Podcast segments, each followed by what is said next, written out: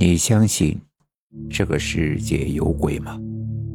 欢迎收听由慕容双修为你演播的民间恐怖故事。今天要给大家讲的故事叫做《乱坟头》。二零一五年的时候，我考上了城里的高中，父母也攒够了钱，在城里买了房。终于啊。我们一家正式的搬到了城里的一个新小区当中。这个小区从环境到设施都很不错，邻居还有几个同校要好的朋友。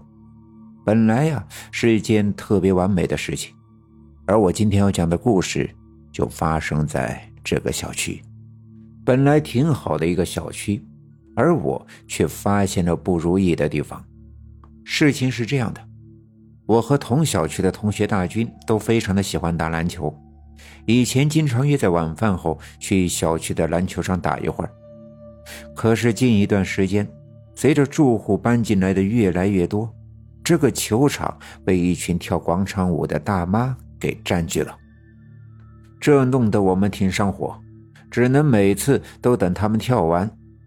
可旁边下棋大爷的一句话让我们有些无语：“哼。”那你们可有的等了，这一帮人劲头可足了，每天能蹦跶到十点多。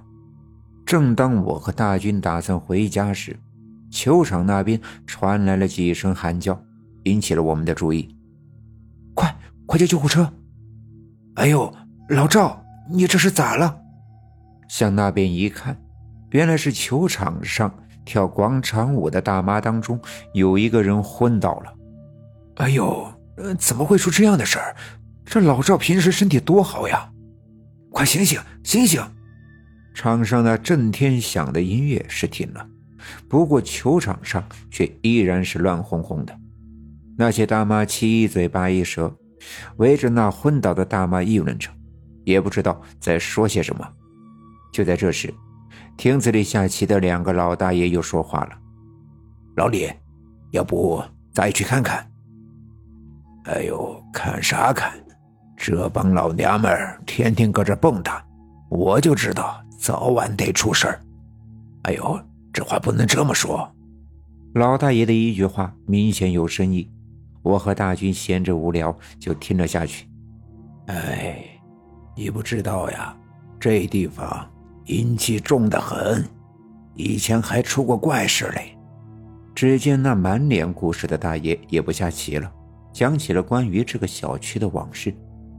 原来小区的这块地方最早是县城边缘的一片十分宽敞的荒地，得有几十亩，上面长满了杂草。荒地上还有许多无人打理的野坟，也不知道是埋了些什么人。后来啊，这开发商买了下来，坟也没人管，就打算推到一起深挖埋掉。这时，就派给了建筑队的一个开铲车的年轻司机去干。小伙子胆子大，也不怕这些。一天晚上，小张打算清理完这块地方就去收工，可铲车不知道怎么回事，突然间就熄火了。查了半天，也不知道毛病出在哪儿。这个点了，找人来修，天黑也看不清了。可这铲车也不能够留在野地里，不然的话，明早还不被偷了油去。没办法，当晚小伙子只能睡在铲车里看着。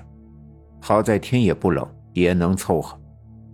可睡到了半夜，他突然被一阵阵嘈杂的脚步声给吵醒了。朝外面望去，漆黑的荒地里人影绰绰。还有点绿莹莹的火苗在跳动。刚开始，小伙子以为是不是有人在打他这铲车的主意，打算靠过来拆零件或者是偷油。他娘的，人还不少呀！